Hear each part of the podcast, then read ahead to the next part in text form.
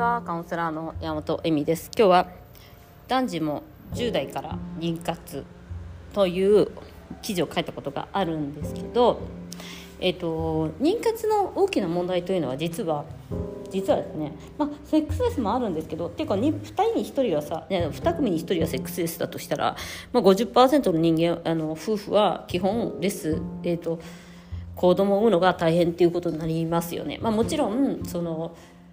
妊活のためだけには酌成ができるとかいう人もいると思うのであとシリンジ法とかもあるからでも、えっとまあ、基本すごいお大きな割合というかと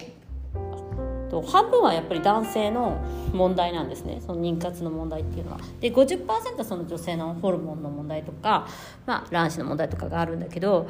半分男性なんですよ。でそれの70%だったかな？があの膣内射精障害の問題いわゆる射精の問題なんですまあ、セックスレスも入るのかもしれないですけどつまり膣内で射精ができないっていう男性がすごい多いんですよ。でもちろんそれは、えっと、ある一定のポジションとかうん。あのなぜそういう室内で射精ができないかっていうとマスターベーションの仕方が間違っていたっていうことなんですね。でマスターベーションの仕方っていうのは、えっと、子供の時に別に教わるわけじゃないんでとりあえず強く強くなりがちらしいんですよ。でそれはあの女性でもほらよく言いますよね。あのトイとか使いすぎちゃって敏あの敏感さが減るから結局そのオーガズムが行きにくくなったりとかあの強い刺激じゃないとダメだからその機械とかじゃないといけなくなっちゃったりとか楽しめないっていう。それと全く一緒で男性もその10代からの癖みたいなのがあってでなおかつ、えっと、おかずっていうのがあるじゃないですか。それが、えっと、普通にセクシャリティがある10代でセクシャリティがあるセックスをしてる男の子とかだったら自分の彼女を思い浮かべたりとかする可能性もあるんですけど、まあ、実際そんな彼女がいたりとかする人もまあ、高学歴社会の世界はいないのでそうなると、まあ、素人童貞じゃないけど好きなことセックスをするイメージとか好きなことセックスをして幸せみたいなイメージっていうのは少ないんですよね。どちらかといえばやっぱり、えっと、アダルトのアダルトビデオとかの世界も、えっと、犯すとかやらせえなんか無理やりやるとかなんか嫌がる女性をあのそういうふうにするっていうのが結構その征服欲みたいなものがあって愛の交流みたいなもののもともとのその考え方みたいのが、まあえっと、ポルノグラフィーはその幻想なんですけど、まあ、イマジネーションでそのイマジネーションがやっぱりその制服とか、えっと、愛というものセクシャリティを愛というものって捉えてないとしたとしたらやっぱりそこにはあの射精障害の問題とかが出てきてしまうんです。でそれはもうセックスレスの一番の問題でもあったりとかはします。だから男性が妻だけ ED であったりとかあの家族になっちゃったからできないとかそういうよくわけわかんないことを言ってる方っていうのは大体そういう自分のファンタジーと,、えーと、性性欲っていうんですかね。その性性を、うんえー、興奮する刺激剤とえーと、そのセックスっていうのが愛とかあの、うんそうですねしん、えーと、インティミティっていう言い方をしますけど親密さではないものであったとしたらやっぱりそれは奪うとか盗むとかあのまあ本当にちょっとでも得したいみたいな感じですよね。そういう感じの女性と分かっち合うというものでないという基本的な部分がなかったとしたらしかもそれって毎回マスターベーションとかするたびにそのおかずを使っちゃってるわけですからもうなんか潜在意識にめちゃめちゃ深くすりすり込まれてんだろうなと思って。だからあのやっぱりそこを脱会するのってうんまあ10代の受験やめるとかね。やっぱほらの受験しないでセックスばっかりしてる人とかいるやん。ああいう感じ。とか、まあ、大学になったら大学デビューじゃないけど彼女作ってどうにかセックス三昧とか。そこまではいかなくてもあのやっぱりその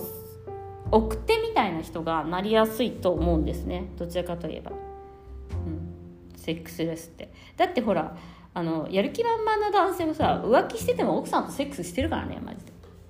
だからそそこがうんやっぱり違うのかなっていうかと思ったりします。はい。はい。でそれはそのマスターベーションだから10代から妊活っていうのは女性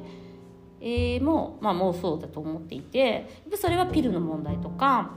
うん、コンドーム使うかピル使うかってもう10代。で10代の生理不順でももうすでに基本ピルで、えー、コントロールですからそれを使ってるとやっぱ使い続けてたらやっぱりあの子供を産みづらい子供をえっ、ー、とまああれですねあの作る時にちょっと大変なことになっている方は多いなと。あでもこれってあの薬のことなんであんまり言っちゃいけないとか言われてるんですよ。やっぱだからこれとかも口を閉ざさなきゃいけない案件らしいんですけどあのもちろん痛みとかあの生理不順のそのこととかもあるのでどっちがどっちとは言えないんですがやはりホルモンをコントロールするってその妊活とかの時もそうなんですけどかなり女性の体に負担がかかるだろうなっていうことは目に見えて分かることでそれを10代からやってしまうっていうのはやっぱりちょっと危険なんではないかって思います。なんかしかも40になったら骨粗しょう症だかなんか知らないけどあんま使っちゃいけないことになってるんですよあれって。もらえなくなっちゃうんですね。40過ぎるとそのなんか。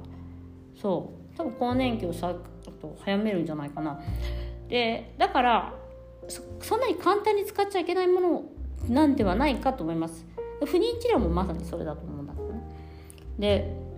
そこがやっぱりだから10代から妊活っていうのはいつか子供を産むんじゃないかっていうことを10代の子にもある程度意識をさせるというかそれは男性にもですよね。特に女性はさなんかこうさ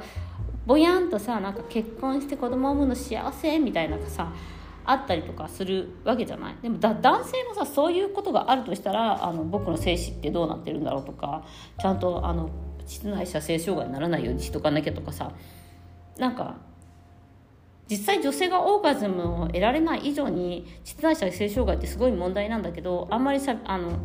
こう話されてないで膣内射精障害っていうのはまあ多分中折れとかもそうだから、まあ、基本セックスレスになりやすい方ってその立ちが悪いんだけど、まあ、そこにすごくつながってるんですよね。だから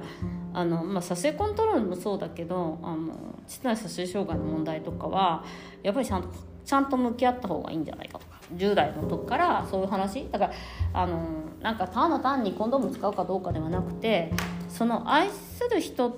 その危険なものなんて危険なものなんてわーわー言うだけではなくてその楽しむものだから楽しめなくなっちゃうよっていう話なんですよね。そのその情報がなかったら、うん、そこはすごい気をつけるべきなのかなと思いますけどね10代から妊活っていうのは。ということで今日はご視聴ありがとうございました。